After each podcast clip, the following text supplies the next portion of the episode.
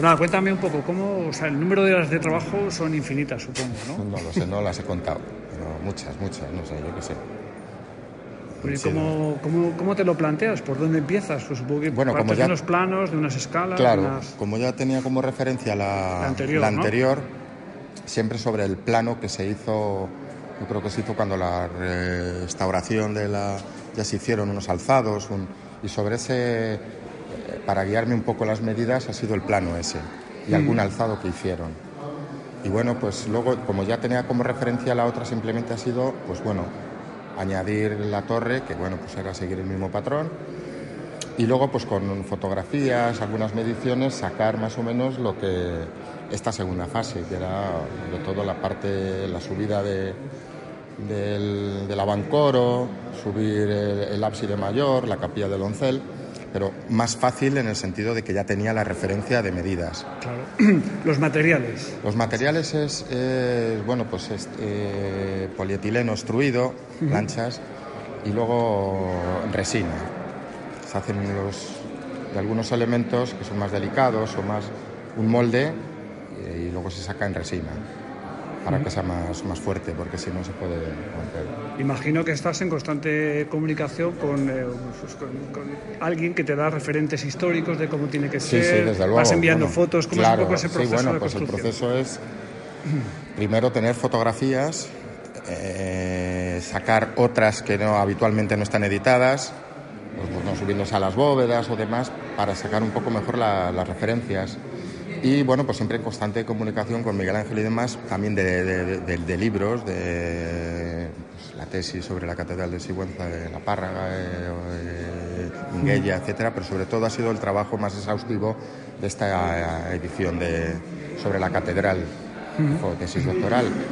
Con todas esas cosas y documentos que van saliendo, Miguel Ángel me va diciendo, oye, pues mira, hay un documento que habla de tres campanas y tal, de una posible espadaña. donde- Con todo eso, pues vamos un poco imaginando cómo, cómo pudo ser. Y luego hay ciertas cosas que, bueno, pues son un poco también como mejor cuadre. Claro. Desde luego que hay seguramente errores constructivos porque no se puede ver y no sabemos muy bien cómo eran. Por ejemplo, las, O sea, que hay una parte de interpretación. Desde luego siempre hay una parte de interpretación. Todas las partes bajas que no se ven de detrás del, eh, de lo que es ahora la girola, desde luego eso no sabemos cómo es. Es un poco, fijándote un poco cómo construían en aquella época y más o menos pues que, que sea lo más, lo más parecido. En cuanto a horas no me has dicho, pero ¿en qué plazo temporal la construyes? ¿Inmediatamente después que terminas esta primera? Pues terminé esta y comencé a hacerla, pero luego ha habido tramos en los que he tenido otras ocupaciones, entonces por eso se ha demorado un poco más. Y luego que calculas más o menos cuánto te va a llevar, pero luego, claro, tiene detallitos. Tú aquí has, al final- has dado lo mejor de ti mismo, ¿no? Porque también hay un Bueno, poco de arte, ¿no? Hombre. todas estas cosas se pueden hacer pues fijándote en el detalle más o menos. Claro, e incluso con mucho más tiempo pues se puede hacer mal, porque lógicamente si ya haces foto exactamente de cada cosa, pues lo puedes sacar lo más parecido posible, pero bueno, pues, qué sé, pues ha intentado hacerlo lo más parecido a cómo, a cómo pudo ser. Siempre, pues bueno, maquetas tienen errores siempre de, sobre todo al ser piezas tan pequeñas, que sacar la escala exacta es, es complicado. Sobre todo porque estamos acostumbrados a la referencia que vemos es desde el suelo. Con lo cual a veces ahora cuando la ves de frente te parecen las ventanas, ay, pues estas me parecen más grandes. Entonces aquí he intentado sacar según el plano del alzado que se hizo. Pero bueno, pues siempre hay un margen ahí de, Bueno, y cuando ves tu trabajo terminado y, bueno, en fin, la verdad que es espectacular. ¿Es usted aquí? Hombre, me, me satisface el haber terminado, porque tenía también ganas. Y sobre todo, pues oye, ver que a la gente le gusta, a mí es lo que más me interesa. No... Bueno, y cuando han dicho, porque obviamente pues también es un poco una ilusión, ¿no? Lo estabas comentando, que, que ha venido un montón de gente a verlo y Sí, que sí.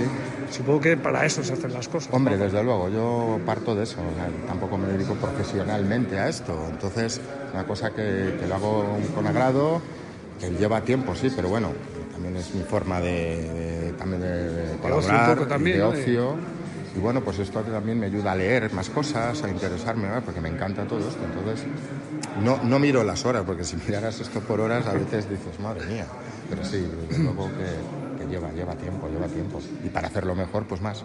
Supongo que eh, ya estás pensando en la tercera maqueta, ¿no? Sí, no, la tercera está ya en proceso.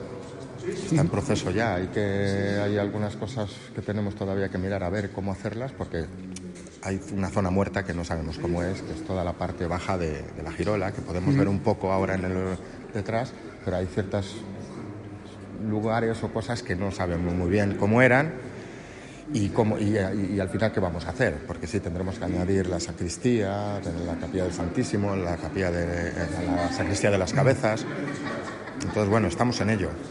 Pues supongo que, claro, obviamente cada vez que vas haciendo una nueva maqueta es más tiempo, hay más elementos constructivos. Hay más. Eh, tiene la ventaja de que ya tengo esta referencia, ya puedo copiar, ¿no? Entonces ya tengo hechos moldes y demás. Pero claro, ahora es toda una parte nueva, pues que hay que replantearla. Pero bueno, la terminaremos también.